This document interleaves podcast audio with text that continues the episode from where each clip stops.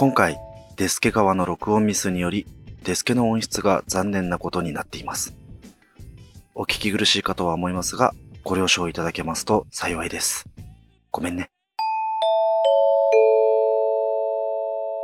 はい、では、えーエピソード14、始めていきたいと思います。よろしくお願いしよろしくお願ま。いしえーこの番組は、ロイ、デスケ、荒牧明の3人による山梨落ちなし意味なしなゆるふわネットラジオです。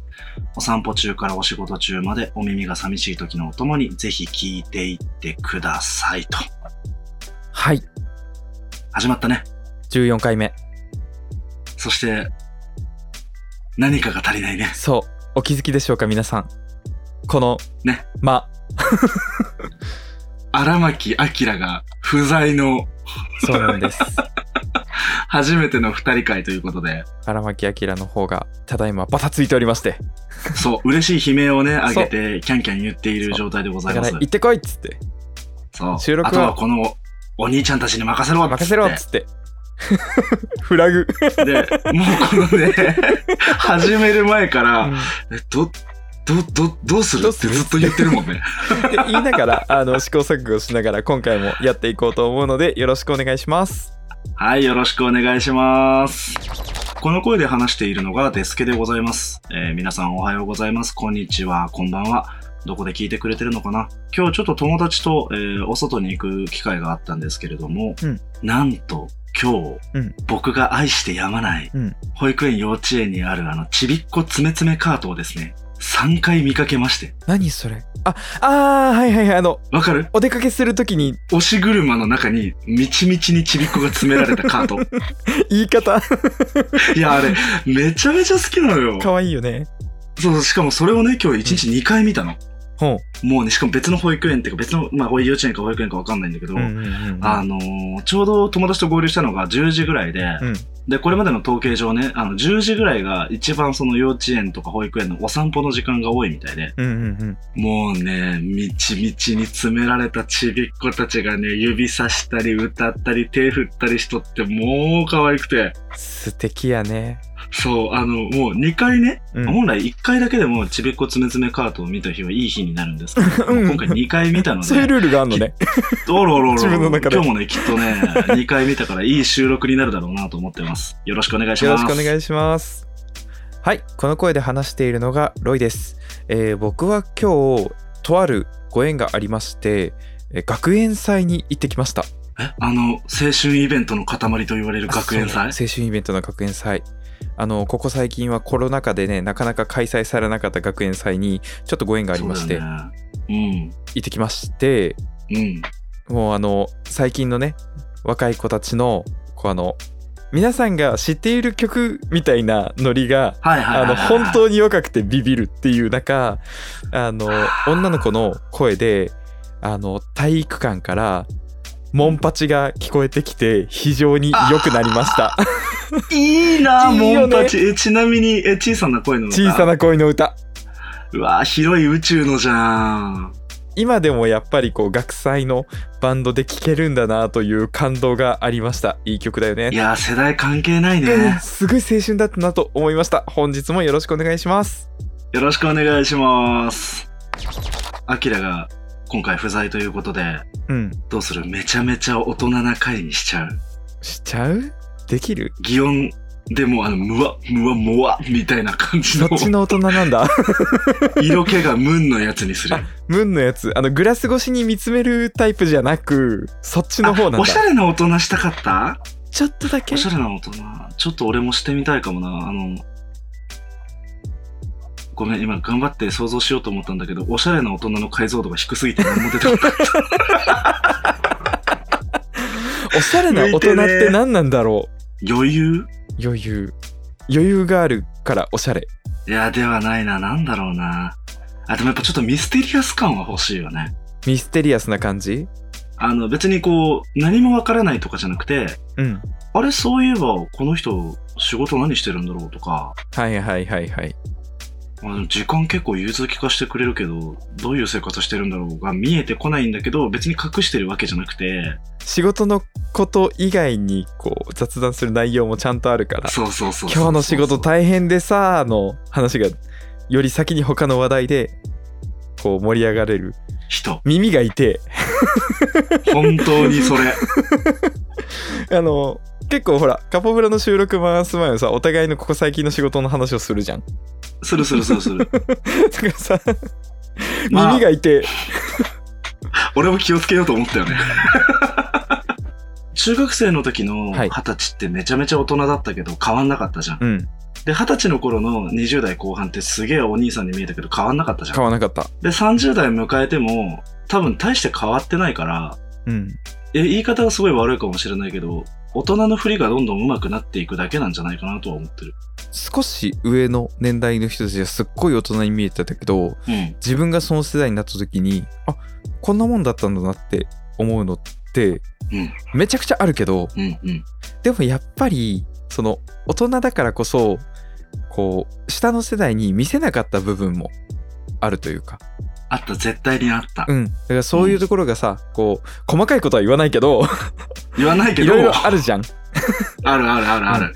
そういったところも含めて大人になっていって、下の子にちゃんと余裕のある大人の振りができるように頑張んないといけないなってめちゃくちゃ最近思っています。年下が増えていくにつれてそれを強く感じるよね。当にそう。本当に。そして、僕たちよりも10個、20個ね、年上の方たちは、うんもしこれを聞いてくださっているとしたら、うんどう感じてるんだろうっていうのをちょっと知りたいかも。なんか大人になっていった瞬間とかあ大人になったんだなって感じた瞬間、ぜひあのある方お便りお待ちしてますぜひお願いします。僕の大人になったなって感じた瞬間はもうあの、あれなんで、駄菓子屋でお菓子いっぱい買ったぐらいしかない。わかる 手が伸びなかった、あの、何？おもちゃのコーナーに手が伸びた瞬間がはいはいはいはい大人って思ったぐらいなので、皆さんの本当の大人のエピソードをぜひ楽しみにしてます。はいそれじゃあ2人だけどね今回もお便りをそうだね。読んでいこうかと思います読んでいこう。じゃあまずは我らの可愛い可愛いマスコットについてのお便り来てるのでデスケ君お願いしますはい、じゃあ、えー読ませていただきます。えー、ラジオネーム、男爵ラブさんからお便りいただいております。ありがとう。ありがとうございますえー、おはようございます。こんにちは、こんばんは。いつも楽しく拝聴させていただいております。ありがとうございます EP7 にて、えー、デスケさんのサムネイル作りのこだわりが聞けてとても嬉しかったです。ありがとう。えー、個人的にとてもとてもとても男爵が好きで、えー愛着湧き溢れておりました。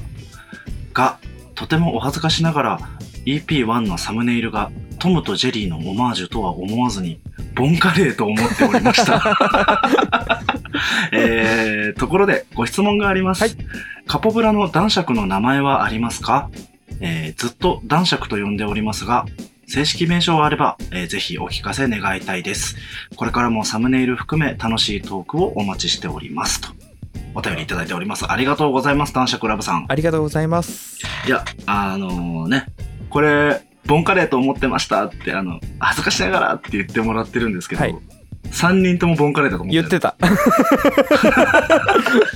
確かね、俺これ覚えてるんだけど、あの、ロイさんがうんなんか言う前に、あの、ボンカレーじゃないからねって言ったらなんでわかったのって言われたもんね。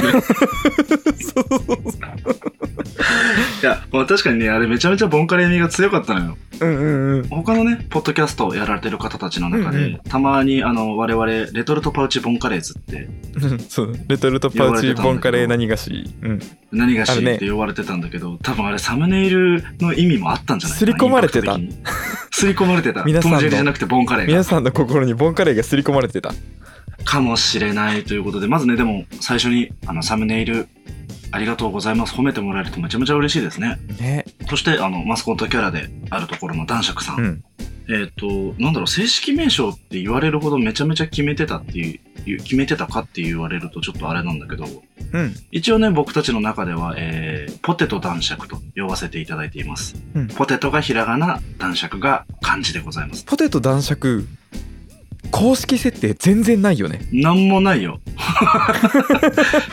あの、見た目しかまだ決まってないので、そうだね。そう、みんなと一緒に、えーポテト男爵を、えー作り上げてそうだいきたいね。ね。今後出身とか年齢とか趣味とか配偶者はいるのか配偶者いるのかかとか。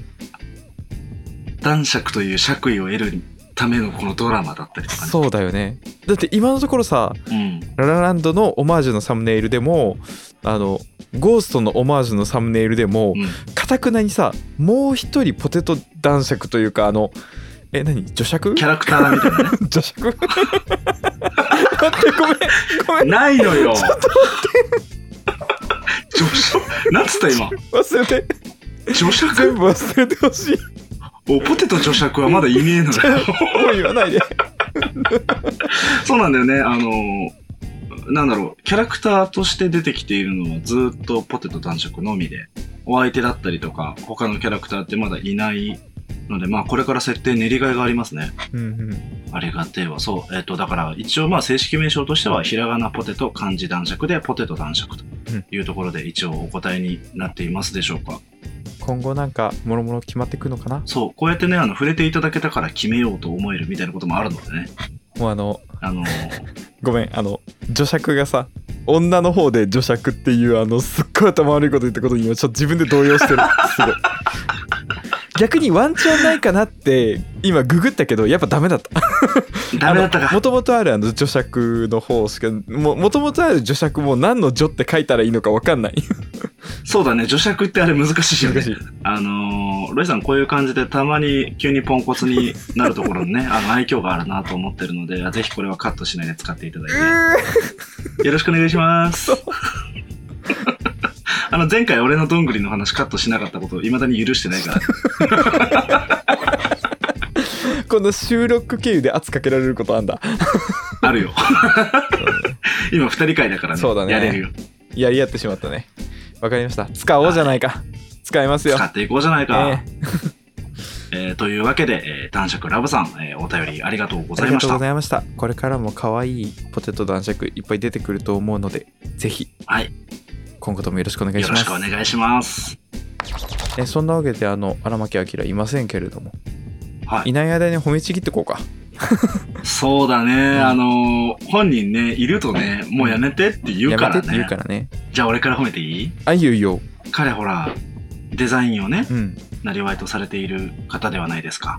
そうだね本当にね、あの、ここ1、2年のうん技術の伸び具合がすごいですね。わかる本当に、どうしてもさ、友達が作ったものとかって、身内びいきな目で見ちゃったりすることが俺あるんだけど、うん。タイムラインで見かけて、あ、いいな、このフライヤーと思ったやつが、アキラが作ったやつだったりするのよ。うんうんうんうん。知り合ったぐらいの頃に、ここってどうしたらいいと思います？とか、どういう風にしたらこうなりますか？ってうん。聞いてくれてたことが、もうさらっとできるようになっていて、そう。あ俺らのさ LINE の中でもさこうフライヤーを今作ってるの投げてこれどうしたらいいとう？んうんう思うん。みたいな話し合いをお互いすることはあったじゃん。ー、あったあったあった。それがさ今さできたっていうところでもう出てくることがほとんどっていうかなんか少し寂しいような気もするし、ちょっとね。でも誇らしい思いもあるのよ。デザインで見てて自分は別にこうデザインの業界でがっつりやっていた人間ではないけど、うんうんうん。ちゃんと見てて理由がわかるというか、どうしてここにこれ入れて、そう。ここをこういう風に透かしてるのかとかがちゃんとわかるうん。根拠のあるデザインが出てくるようになったなって本当に思った。うん。本当に思う。あの、僕今本業がデザインから離れてしまっうんうん。たので、うん。多分あっという間にアキラにデザインの相談をする側になるんだろうなっていうのを感じてる。今回のあの大阪に行った時のうん。箱車の2日間開催のフライヤーデザイン、うんうんうんうん。もうもう情報がない中でパパッとお願いしてそのその情報を拾い上げてある程度の形にする。うんうんイメージから執着までのスムーズさがそ以前も全然遅いとかじゃなかったけどう。うん。なんかより精度とスピードが上がってるなっていうのを感じていてあの、汲み取ってくれる能力と、うんそれを、あの、形に落とすためのスキルがどっちもついた結果、すごいやりとり少ないまま、あ、そうそう、これこれになったよね。うんなったいや、お大げさだよ。大げさだし恐れ多いんだけど、うん我が子が巣立っていく感覚ってこういう感じなのかなってちょっと思うよね。ねちょっと思っちゃうな。いやーでも素敵な成長を遂げているね。アキラリンからしたらうるせえよってなるかもしんないけど。ねえ。俺は本当にう嬉しいし本当に頑張ってるんだなって思っている。だって東の都で一人暮らししながら自分で仕事をしてすごいよ。やってるんでしょ？そうおしゃれな壁紙とか貼ってみたりとかしてアレクサ家に置いてみたりしてしてね。うわーちょっともうね。はあ泣きそう おしゃれな壁紙とアレクサに関しては多少のいじりだったよね今。うんシンプルにいじりだった。すごくいいと思ってます。あの私のターンいいですか？もちろんもちろん。ちょいちょいねいろんな人に言ってるんだけどうん。あのアキラリンってさこう、うん。生まれ持ったものともともとインターネットで生きてきた部分も合わせ持った結果あの彼の非常に類いまれなる才能があっては初めて会う人に警戒心を抱かせないことと威圧感をいい意味で与えないあっていうところに関しては彼はあれは本当に才能だと思ってるので俺は。いやそうかも言われてみたら。それを持ちつつこれやりたいですとかそういった希望、自分のやってみたいことをその何て言うんだろう。変にならないように伝えるのがすごく上手大事なスキルだね。うん。でもあれって誰しもができることじゃないから。僕苦手だもん多分それ。俺も多分ねあんまり得意な方ではない。なんかやりたいことの話とかをするときにうん。認めてもらうためにちょっと持っちゃったりするのよ。うーん。表現とか、うんうんうんうん。でもアキラって本当にやりたいことをそのやりたい分量ぴったしでちゃんと伝えられるスキルを確かに持ってるよねちょっといい意味でニコニコしながらこうこれやってみてもいいですか？みたいな。そうそうそう。聞いた側があもうやんなやんなって言いやたくんなやん。なっなるてえなん。だ助けるよってうん。いうこう人に協力してもらう才能がちゃん。とあるうん。それにおん。ぶに抱っこで頼りきりとかじゃなくてちゃん。と自分でもやろうとしてるから協力するん。だよね周りがこここうやってみたん。ですけどこれってもっと良くなるにはどうしたらいいですかがそうそうそうそうそうそうそうそれがね本当にすごいなっていつも思ってんの？いやでも本当にそうかも。なんか意識したことはあんまりなかったけど。ああそうだな。なんかアキラから質問されるの嫌じゃなかったんだよねずっと、うん。俺も全然嫌じゃない。聞かれるの。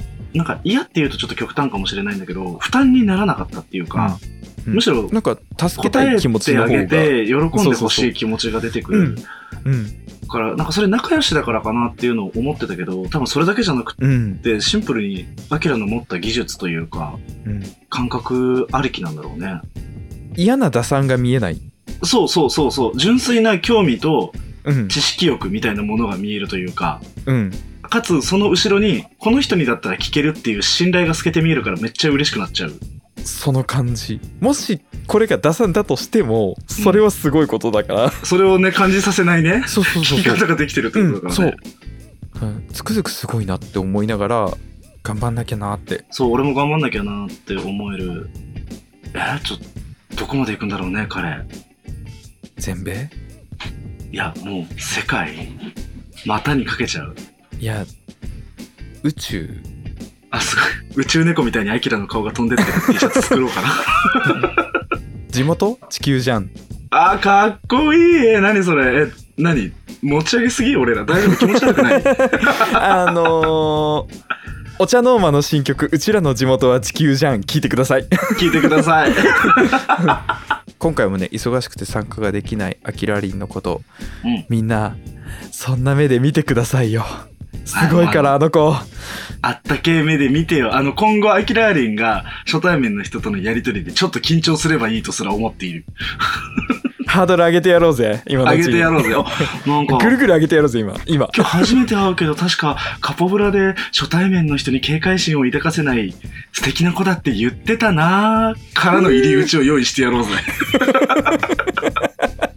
嫌な大人嫌なお兄ちゃんたちだね。ねえ今回はこの辺にしといてやろう。この辺にしといてやろうぜあ今後またにあの二人会があったらな、あの新規褒められが発生すると覚悟しといてもらって。荒牧明も含め今後ともね3人でよろしくお願いしますよっていう話なんですけれどもはいよ。そろそろ次のお便りいきますかそうだね。ね。はい。えー、それではですね、次のお便りは、えーロイさんに読んでもらおうかなと思います。よろしいかい？はい行ってきますいってらっしゃい。なんかすっごい分量だぞ ものすごい厚みだね。ね、いい厚みの分量いただいてます。えーそれでは、えーラジオネーム花園薬局さんからいただいてます素敵。素敵だねいい名前だはい、えーカポブラの皆様こんにちは月に2回の放送を毎回楽しみにしていますありがとうございますありがとうございます。人生に潤いをありがとうございますすごいな。潤ってんのかな？お恐れ多いな。ジャバジャバにできてるのかな？してやろしてやろう。えー EP9 の可愛いって言われたいよね？というお話を聞いて共感とともに筆を取りました。う。うん。私にもお付き合いをさせてもらっているパートナーがおり私はことあるごとにパートナーに可愛い作画がいいイケメンだねのい。うちの彼氏は最高。頑張ってて偉いエッチだねなどの褒め言葉を振りまくタイプでしてはいはい。付き合った当初はその言葉に対してパートナーもそっちもねなどのお返しの言葉を言ってくれていましたうん。ですが付き合い始めて3年目あたりからそのお返しの言葉がなくなってきたのですほう。お返しの言葉がなくなってきたことに気づいた当初もう自分に飽きてきたのではと心配になり友達に相談しても付き合って長くなったらみんなそんなもんだよと言うばかり。かっここの時期の脳内エンドレスリピート曲はジュースジュースの好きって言ってよでした。しかし言葉はなくてもデートしてくれたりバスの中で隠れて手をつないでくれたり別れ際にハグしてキスをしてくれたり会った時にはエッチをしてくれたりという好意を持って愛情を表してくれているんだと自己暗示をかけて乗り切っていました。うん。そして自己暗示をかけ続けて約1年が経った時突然意識がクリアになりました。悟り 自分が思ったことを素直に口に出すことができその言葉を好きな相手が受け取ってくれる。そのことがどんなに貴重なことであるかに気づいたのです。過去に彼氏持ちの男に5年間片思いをしていた時に比べれば 今の状況は幸福としか言いようがありません もう今ではパートナーが呼吸をしていることやりたいことをやっていること生きていることそしてそんな彼が私をパートナーの位置に置いてくれていることの奇跡その全てに感謝をするようになりました。謙虚。続きます、えーはい。お返しの言葉がないことが寂しくないと言えば嘘になりますがそれはただ単に自分のお気持ちであり自分の気持ちを彼に押し付けるのはエゴであると自覚しました。うん。お返しの言葉が欲しくて愛の言葉を投げているわけではないんだと今がどんなに恵まれた環境であるのかと常に意識するようになったらとても楽になり今では穏やかな気持ちで過ごしています。気持ちのままに書き殴り最後はなんだか宗教じみた内容になってしまいまして 申し訳ありません。カポブラの皆様はパートナーとの関係に不安を感じた時どのようにして乗り切ったりしましたか？今後も応援しておりますので体調などお気をつけてお過ごしください長文失礼いたしました花園薬局さんありがとうございますありがとうございます。なんか、いくつなんだろうね、この方。お便りの厚みもだし、人格の厚みもすごいね。突然意識がクリアになったくだりすごい好きなんだけど俺もさすごい好き。急になんか典型急にをなんかね受けたよね。宗教じみてきたね送っていただいたね、お便りに対してこういうね、話をするのはちょっとあれなんだけど、はい序盤はね、うんもうね、すごいね、あの、車に構えた、すさんだ心で見てたのよ。あの、はいはいえ、なに、でも、あれでしょって、バスの中で手繋いでくれたり、キスしてくれたり、あったらエッチとかしてたんでしょ？ね思ってたの。よ。思ってたの。よ。うん。もうずっとね、それで幸せじゃんって、十分じゃんって言いたい気持ちがあったんだけど、うん。なんか、それ以降のその、悟り 意識がクリアになったあたりから、ものすごく、あ、俺も核ありてえなと思ったよね。花園薬局さんの中でこう炎症のようにこうしばらくじわじわとね。なんでなのって気持ちがあったんだろうねあったんだ。だってジュースジュースの好きって言ってよ。めっちゃ聞いてたんでしょ。すごいよ好きって言ったらありがとうじゃなく好きって言ってよ同じ温度でですからねそう、同じ温度でこれ大事なんよ。あるよねあのいや、好きってあるある。言った全然らこういうとこある。本当に好きって言ったらありがとうって返されることの悲しさ。意味を知ってしまった以降のね、悲しさね。そうそうそう。なんか同じ本当に同じ温度で好きって言ってほしいのに。でもあの花園薬局さんのおっしゃる通り、うん。あのことあるごとに可愛い作画がいいうちの彼氏は最高頑張ってて偉いエッチだねは、うん。あの全オタク言うので。オタクの語彙なんよ。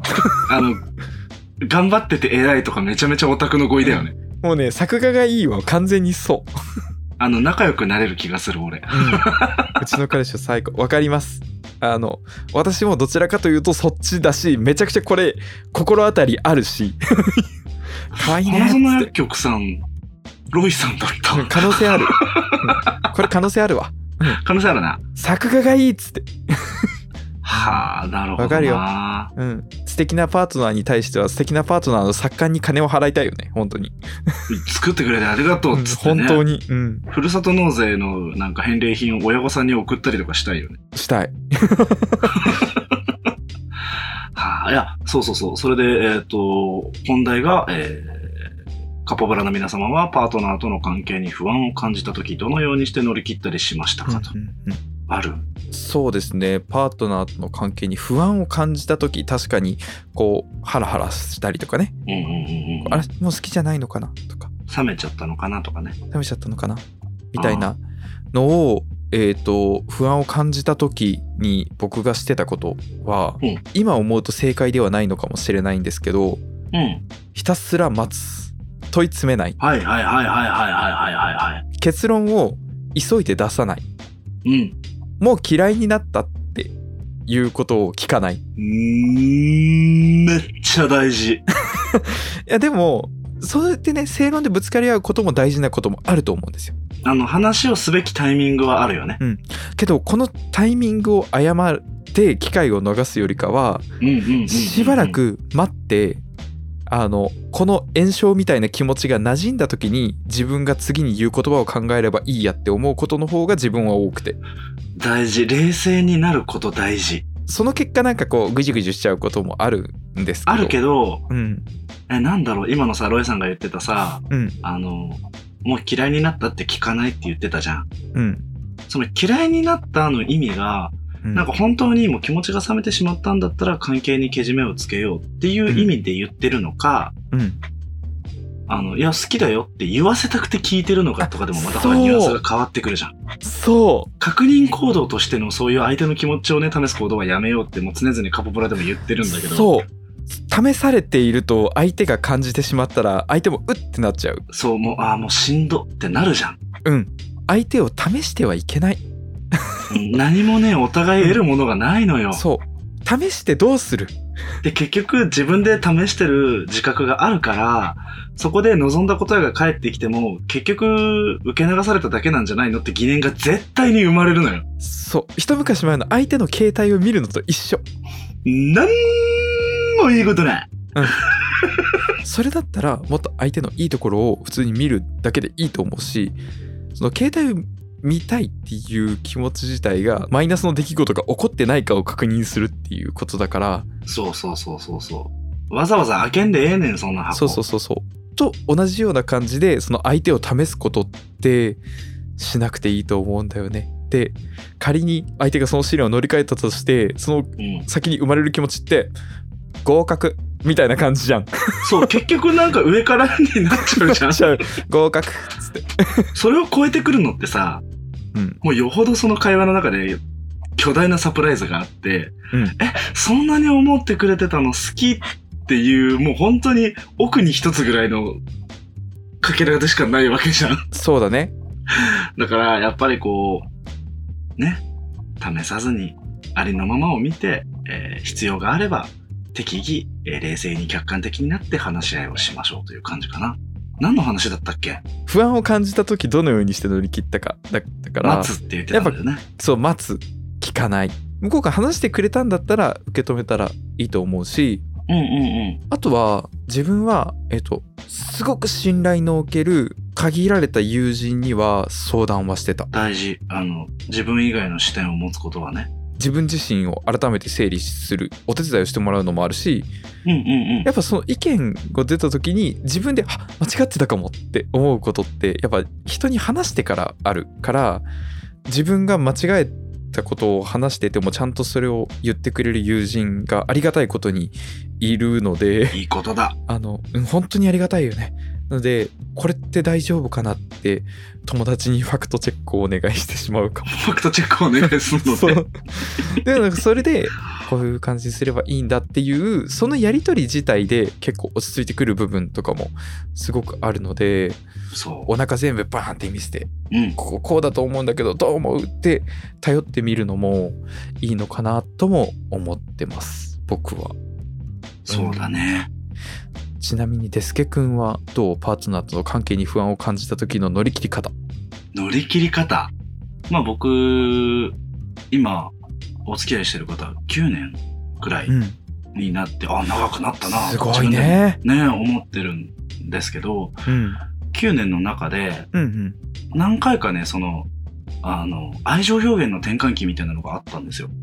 それこそ最初の頃は、なんかくっついてたりとか、手握ったりとか、うんいうのがあって、で、それがなんかこう、この今回の花園薬局さんみたいに、うん亡くなった時期があったのよ。向こうからのアプローチが。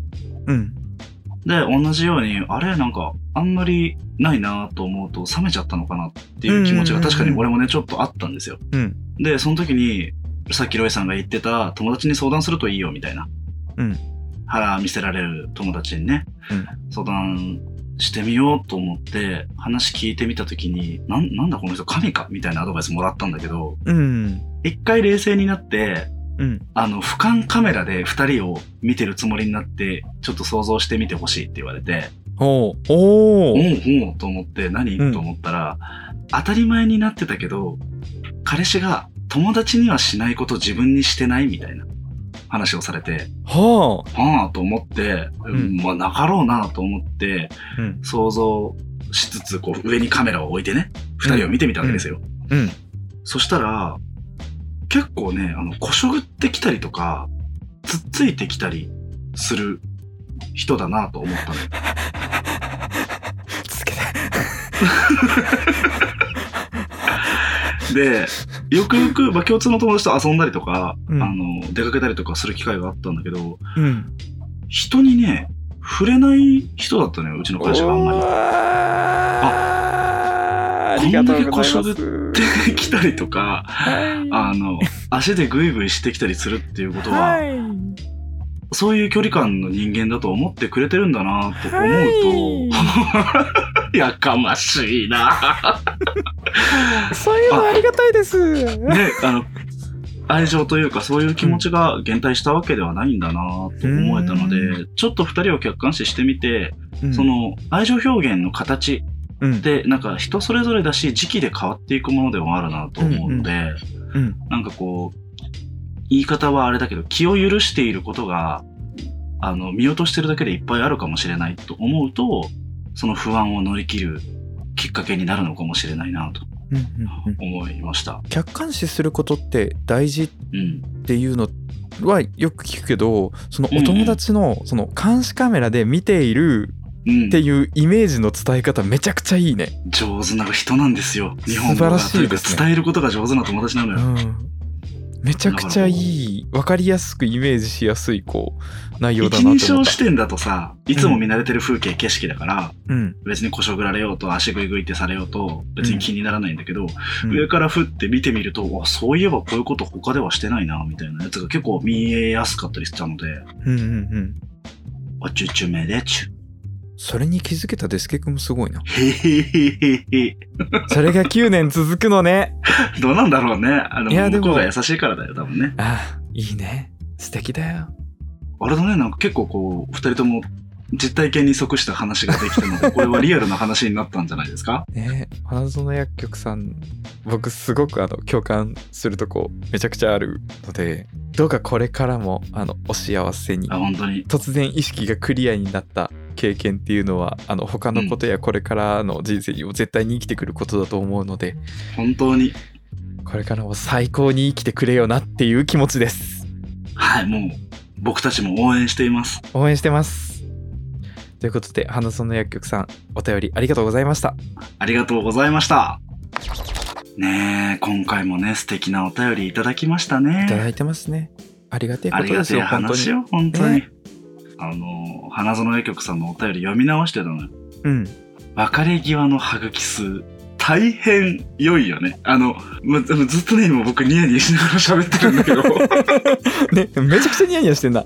すごいニヤニヤしてる。あの、今日ここ出たら解散だね、みたいな。お別れだね、みたいな。うん時にさ、ハグしてさ、その日で一番あったケーキスをしてさ、うん。次会うのが楽しみになるあの瞬間、いいよね。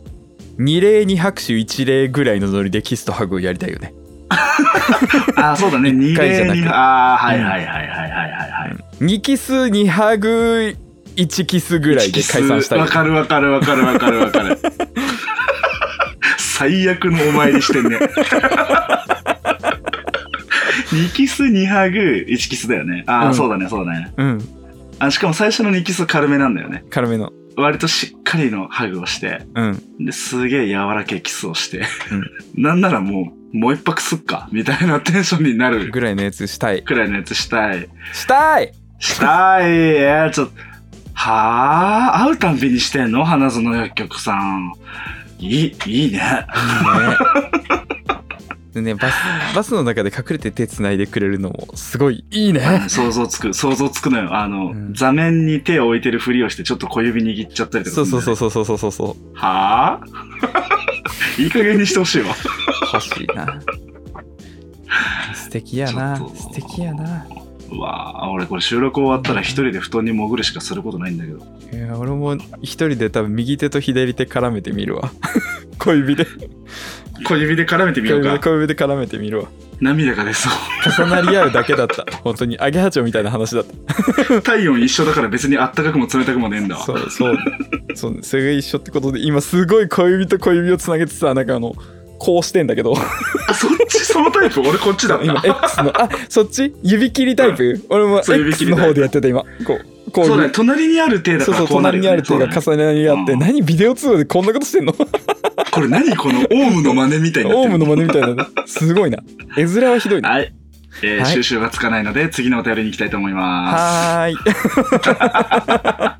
い。でもね、次のお便りもね、あのラジオネームからちょっと収集がついてない。いや、そうなのよ。うんボリュームがね、過去一のお便り来てるね。これ過去一の可能性あるね。スクロールが発生してんだよね。うん。いいね。はい、えーこのお便りを読むまでに、えー何回僕が神、何回編集が入るのか、ね、楽しみですね。一発です。はい。行きましょうえーじゃあ次はね、僕が読ませていただきます。はい、お願いします。えーラジオネーム、六角六辺三角形ねじれ正多面体さんからお便りいただいてます。ありがとうございます。言える？ロイさんこれ。言えるよ。やってみなほうん六角六辺三角形ねじれ正多面体。ら。あ、かっこいい。言えるんだ。どや。六角六辺三角形ねじれ正多面体？点がスピナーみたいな形ってこと？俺もね、全く同じこと考えた。あの、カクカクのあのポリゴンっぽい点がみたいなやつ。そうそうそうそうそうそう。あるの？多分違うと思う。どんな形してんの？これなんて言えばいいんだ？いや、今ね、画像を検索して見てんだけど、ちょっと画像送って。送る、こういうはい図形です。あー、あ、確かに、えっと、六角、六辺、三角形ってそういうことね。はいはいは三角の穴が開いてて、い。ねじれた正多面体。うん。これは正多面体なのか？でも多面体だよ、確かに。そうだね。海沿いで波を消してそうだね。テトラポット。テトラポットがなんかぐちゃぐちゃに組み合わせでも形テトラポットじゃないけどさなんかそんな感じのこうなんか組み合わさり方というかソシャゲの石みたいな形してんね。いけないいけないこの名前で超尺食ってるよくない？そう本当だよ、本当だよ。行かなきゃお便りの。お便りすげえ長えんだ名前良すぎてちょっと食いついちゃったはい、えーじゃあ皆さん忘れてしまったかもしれないので、もう一回お名前を呼ばせていただいて、えーお便りに入りたいなとはいお思います。願いしますはい、えーラジオネーム、六角六辺三角形ねじれ正多面体さんからのお便りです。はいカウポテの皆さん、いつも楽しくラジオを拝聴させていただいております。ありがとうございます。ありがとうございます突然ですが、我々人間は常に恥と隣り合わせで生きていると思うのです。おお時に取り返しのつかない恥を晒したり、うん薬と笑われるような小さな恥が私たちをじーっと見つめています。深淵深淵じゃん。えー、恥ずかしながら私はうん20と少し年を重ねてから人生初の飛行機を経験しました。うんうん東京は羽田空港から沖縄の那覇空港まで。うんうん行きは特に問題が起きることもなく無事に到着。はい出口と保安検査所を間違いそうになりつつも、うん難なく空港の外へ出ることができました。うんしかし、帰りの便で問題が起きてしまうのです。はい時間に余裕を持ち、えー那覇空港内のロビーにチェックインし、いざ機内へ搭乗。延泊したため元々の便とは違い、ANA と提携を結んでいる航空会社の機体でした。その時点で私は一末の不安を抱えており、しっかり目的地に着くだろうか、などなど、えーさまつなことを考えていました。はいそんな中、飛行機は離陸し、機内アナウンスが流れます。うん当機は、那覇空港から東京国際空港までのフライトを予定しております。上手東京国際空港？え？ちょっと待って。私が降りる空港は羽田なんですけど。やばいやばいやばい。え？これ空港着いたら不正に登場したって扱いされる？何罪になるんだこれ？え、やべえ。ANA の機体じゃないから機内 Wi-Fi が使えないし。東京国際空港ってどこ？何も調べられん。あー、終わった。最悪。これ逮捕されるかもしれない。あー、どうしよう。うわーと、私の頭の中は大荒れでした。なんとか、えーなんとか平成を装うため、あらかじめ用意していた暇つぶし用のちいかわのコミックを読んだり、最近だな かわいいな。い最近の話だな。はい iPad で映画鑑賞、イラストを描くなどをし、現実逃避していました。すごいできてる 現実逃避ちゃんと、ちゃんと現実逃避してるね。うん、うんえー着陸30分前に勇気を振り絞り、えー CA さんに話しかけます。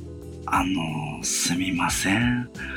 私、羽田が目的地なんですけど、間違えて東京国際空港行きに乗ってしまったかもしれなくて、本当にすみません。私は、えー到着した瞬間、空港の尋問部屋に連れて行かれるんだ。そう覚悟を決めたのです。しかし CA さんの反応は意外なもので少し微笑んでおりました。お客様、東京国際空港と羽田空港は同じですのでご安心ください。こちらの説明不足でご心配をおかけいたしました。え？あ、ああ、え、あ、同じなんだ。あ、じゃあ捕まらないし怒られないってこと？え、マジ？この3時間何だったの？とてつもない虚脱感と脱力、えー私が物を知らなすぎなだけで、最初から目的地は羽田だったようです。髭と贅肉を蓄え、ピアスをじゃらつかせた奇怪な佇まいの成人男性が、不安そうな震えた声ですっとんきょうな質問を投げかけてきたのですから、CA さんの目にはさぞ滑稽な存在として映ったことでしょう。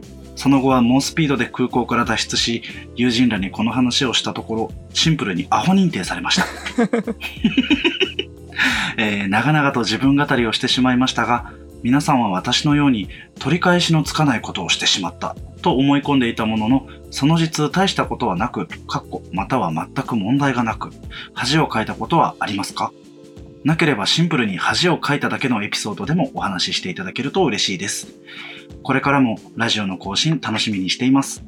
お三方のこれからのご活躍を祈り、締めさせていただきます。ワッフルワッフルワッフルワッフルワッフルワッフルというお便りをいただきました。えー六角六辺三角形ねじれセータメンタイさん。ありがとうございました。ありがとうございました長かった。あ、長かったけどさあのデスケ君のそれっぽさ何？本当出てた？すごい上手だったありがとうございます。いやー、長かったけど、すげえ面白かった。ちょっと前の現場ではいはい。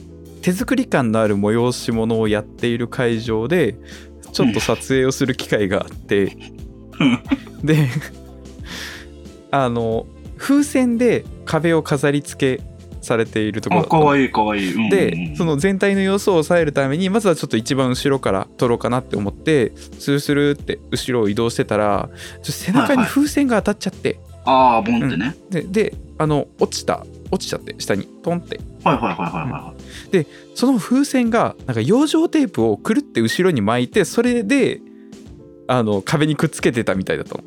い。あの、輪っか作ってペタってしてみたいなそうそうそうそうはいはいはいはいはい。あの本当にその日だけその場でパッと作ってるやつだったからうん。あありよるなとああいけないいけないと思ってでちょっとカメラを置いてイベントが始まる前だったからちょっと静かになってて会場がシーンとしてたんだ。そうそうそうそうだからちょっとあんまり騒がしくガサガサしてたらいけないからそーっとそーっと戻そうと思って床に転がった風船を拾おうとしたら、くるって風船が回って床にピトって養生テープの部分がついちゃって。ああ、床に貼り付けられた貼り付けられちゃったの。のはいはいはいはい。でおっと思ってでこれ引っ張ると輪っかがなんかこうベローってなるんじゃないかと思って、うんうんうん。慎重に取り外さなきゃと思って持った瞬間にあのパーンって パンってなったんだあ。の静かなめちゃめちゃ静かな現場でこうバーンってで一般の人とかが入ってるからさ「え何?」みたいな感じになって破裂音？みたいな。発砲？みたいな。そうちょっと人が喋り出す前のタイミングで 入った人なのにうん一番あの存在消さなきゃいけない人だったのにあの一瞬にして注目を集めたから一番注目された人になっちゃったんだちょっと。テンパりすぎてこういう時って人ってなんて言うんだろうと思って「失礼いたしました」って居酒屋バイトみたいな感じ。で。さらわっちゃった時の。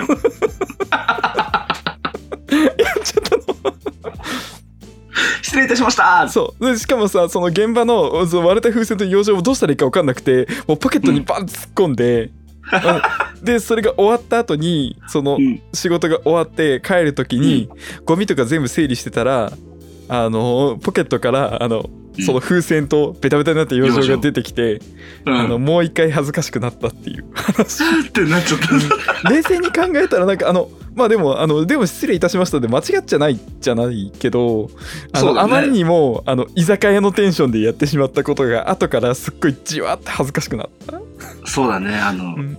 飲食店でお皿割った店員さんの対応だったんだね、そう完全に。あれしかもう自分のマニュアルになかった今即座に出すためにはってうんみいう。んなに触れ渡る声で別に言わなくてもよかったっちゃよかった大きい声で言ったんだね失。礼いたしましたっつって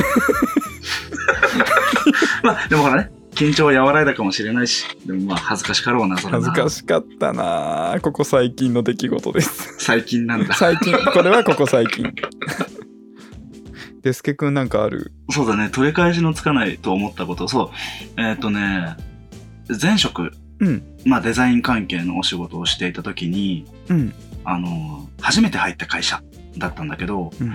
そこがね、あの、食品パッケージのデザインを専門にする会社だったのよ。はいはい。そういう会社って、実際に製品が出来上がる前に、うん。えっ、と、こういうのどうですかっていう、こう、プレゼンとか営業とかをしに行くために、うん。ダミーというものを作るんですよ。うんうんうん。あの、本物ができたらこうなりますよ、みたいなものを実際に即した素材とか、うんえーものを作って実物大のものを用意して見てもらいに行くと。いうのをやっていたんですけど、皆さんペットボトルで飲み物を飲むときとか、うん。透明なビニールうんに入った食品を食べるときなんかに、うん。袋とかそのペットボトルに白いインクで綺麗に色が乗せてあるものをね、たくさん目にすると思います。白インク。確かにねバーコードのところとかは絶対白いもんね。真っ白でしょ？うん。印刷って、うんえーっと、基本的には、えー CMYK と呼ばれる、はい。あの、青、赤、黄色、黒の4色のインクを上手に混ぜて、ものすごい数の色を表現してるんですよね。ただ、その CMYK って呼ばれる4色のインクでは、白って表現できないんですよ。そうですね。重ねても色が暗くなっていくだけ。だから、白色っていうのはその4色では出せなくて、うんだから、そういうのを作るときに何が必要かって言ったら、真っ白なインクが必要になるわけじゃないですか。はい。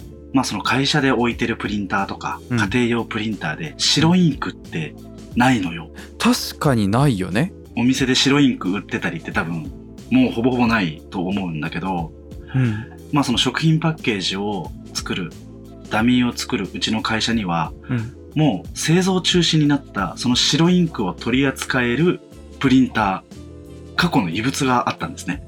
へえ過去の異物になるの、まあ、今もうあるっちゃあるけどっていう感じ？あるっちゃあるんだけど、その、でかい工場とかではなかったから、うんもう普通にパソコンの隣に置いてあるプリンターで白インクが出せるっていう貴重なプリンターがあったの。へえもうエプソンみたいな普通の大きさのやつで、えー、ビニールシートとかに白インクをわーって出せるプリンターがあったのね。で、えっ、と、入社してまだ2ヶ月ぐらいの時に、うん。デスケ君これちょっとデータ渡しとくから、あそこあそこに置いてあるビニールに、うん。白インクでこれプリントしといてって言われて、うん。あ、わかりましたって言って、うん。で、それがちょっとね、離れた部屋にあったのよ。その特別プリンターが。うん。で、そこに行って、隣にあるパソコンで、こう、パチパチっとして、プリントパチポンって、うんイメージしてたのは、ビニールが吸い込まれて、ウィガショー、ウィガショー、ウィガショーってやって、こう、ジャッジャッジャッジャッって出てくるもんだと思ってたの。はいはいはいそしたら、プリントを押した瞬間に、確かにビニールシートは吸い込まれていったんだけど、うんありえないぐらいプリンターがガタつき始めたの。え なんかもう、ウィーってビニールシートが入ったかと思ったら、ドカガガガガゴーガガあーいやよくないよくないドドドドドドみたいな。机ガタンガタン揺れるわ。プリンターからありえねえでけえイオンがするわ。うんやばい、壊したと思ったの。先輩から、もうこれ買い替え効かないから、もう直し直し、騙し騙し使ってるんだよねってはい話を事前に聞いていはいたプリンターが確実に壊れたって確信して、うんうわーっと思って、とりあえず一時停止ボタンを押して、うん。先輩のとこ行って、うん。申し訳ありません。僕はあのプリンターを壊してしまいました。って言って、うん。先輩が、マジでって言って、どうしよう、社長いなくてよかった怖って言って、とりあえず、とりあえず一回ちょっと一緒に見に行こうって言って、ああ、終わった。俺の新社会人生活終わった。2ヶ月で短っと思いながら、うん。先輩について行って、うん。プリンター見てもらったら、壊れてないよ。って言われて、え？いや、でもめちゃくちゃガタガタガタガタガガガガガって言ったんです。って言ったら、おう正常、正常、大丈夫、大丈夫って言われて、もう俺クビになるなと思いながら、うん。先輩に話をしたのに、そのありえねえドガガゴゴゴガガガガガガプリンターは、それが正常運転だったらしくて。逆に一時停止しちゃったからなんか変な感じになっちゃったりとかしなかったビニールシート詰まってインクジェットが一本無駄になったんだけど。それはプチ怒られがあったんだけど、うん あの、やべえと思っても止めなくていいからねって言われて。だからもう本当にプリンターのところに先輩と行くまではもう、あ、人生終わった。やってしまった。もう取り返しがつかないと思ってたのに、いざ行ってみたら、その実大したことはなく、平常運転ですっていう、もう一気にテンションが下がって上がって下がってみたいな感じの経験がありました。でも初見殺しだねいや、本当に、ありえなかったんだって。急に、だってそこ工事現場だったんだよ。もうさながら。こうでもあるよねプリンターでね。なんか変な入り方しちゃった時とかのね。すごい揺れたりとかさ、止まったりとぐちゃってなったりとかうん、そうそうそうそう。したんだろうなと思ったんだけど、ん。あまりにも俺多分もう終わったって顔をしてたのか、先輩が爆笑しながら、うん。え、何、クビになると思ったの？かわいいって言われてクソ腹立った。先に言っとけや、こんなイオンが出るなら と思本当にそうだねういうことが、えーございました。長くなったけどね。そんな感じでございます。ワッフル、ワッフル。ワッフルワッフルみんなこうやってやっぱりね、恥に見つめられながら、そうだね恥を傍りに置きながらね、生きているんですよ。そうだね最初はあの我々人間はっていう壮大なスケールから話が始まったからビビったけどでけえのよ、確かにね主語が。確かに常に恥と隣り合わせで生きてるからね生きてる、生きてるし、隣り合わせどころか、割ともうなんか、おんぶ肩車みたいな、うん。もうまとわりつかれて生きてる節もあるんだけど、そうだね。最初なんかあの恥をかいたことはありますかって。なければシンプルに恥をかいただけのエピソードでもって言われた時に山ほどあるからどうしようかなって思ったけど、いくらでもあるよいね。くらでもある。俺、中学生の時めちゃめちゃ中二病だったんだけど、ちょっと待って。ちょっとじわっじわっとした。すっげえ今一瞬で汗がブワって出たいいよ。で中もほら学生の時ね。種類があるからね、聞こうか。あるからあるから。うん聞こ中学生の時めちゃめちゃ中二病だったんだけど、ううん。ほんと人に話さなくてよかったなって今でも思うけど、うん。うちの家族全員、裏家業に関わっているっていう設定があった。これこれ！これこれ！で何の家業に？でもそれはもう中学生が想像する裏家業なんて家族全員殺し屋でしかないんですよ。設定をちゃんと細かくするために、あの、ナイフとか超調べてた。いいよ正しく育ってるよ正しく育って正しくるでしょ。育ってるね俺は思い出すたんびに、あーっていつもなってたから、この話。もうここで出して解放されようと思って。うち家族全員殺し屋やってたんだ。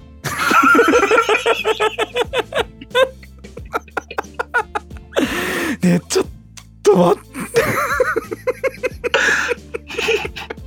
ほら、来いよ。あ、むせた、むせた、ロイさん。はちょっと待ってあ、恥ずかしかった。すごいねすごいでしょ？すごいやるじゃん自由帳にロゴあったからもうやめてよ ジャポニカ学習帳の自由帳って書かれたやつ。ロゴあったのうさ耳がついたドクロみたいなやつでした。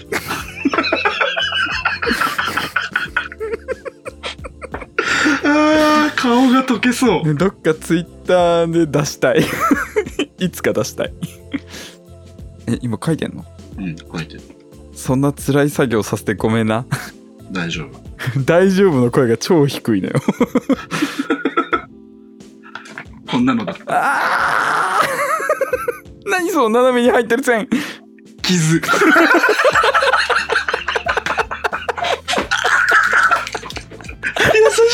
殺して。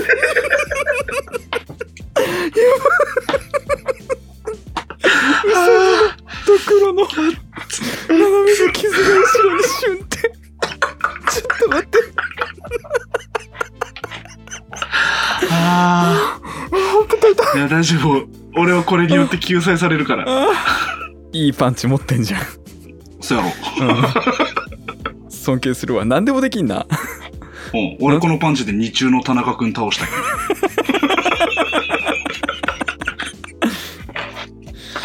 あーテスケくんの風が少し泣いたところではい。空が騒がしいなって言って。でもこの風泣いていますっつって 行くか。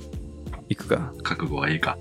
これマジであの他人から聞いたら大したことじゃないかもしれないけど自分でほとんど言って。なかったことだから、あの一昔前のインターネットでうん。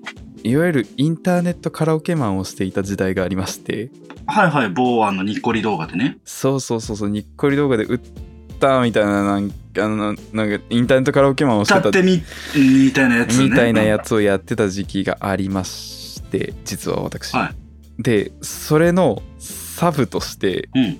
二次元のは同人創作替え歌系の歌詞をあ。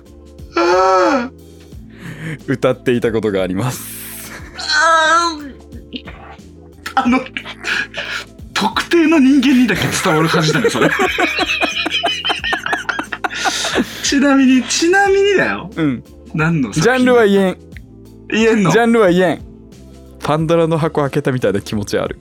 そうだね、今すごいあの、いにしえの空気がこう箱から漏れてきてるぐらいのわーっ。つってでもその頃の経験とかそういったのも相まった結果そのねいろんなこうボカロ曲を当時聴くことがあったので、その流れもあって、えー、とまた改めて後日告知をするんですが、はい。あの V2 ナイトっていう、あのね、二丁目ボカロナイト。はい、へのご縁もあったのでまさかこんな形で、あのお話が派生するとは思わなかったけどまあ全て無駄ではなかったか？きっと生かされてるんだと思うよ。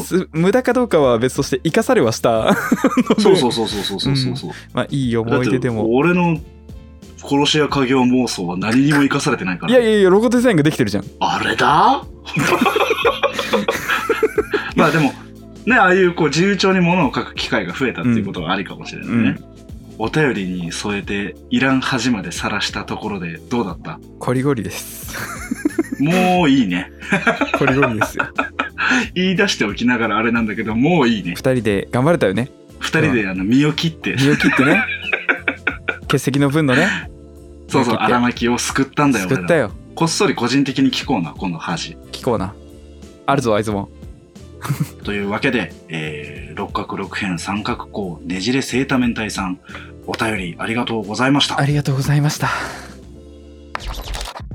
実はですねはい。えーカウチポテトブラザーズ次回の配信日である、えー2022年11月25日の金曜日ほカウチポテトブラザーズの配信時間である午後9時から。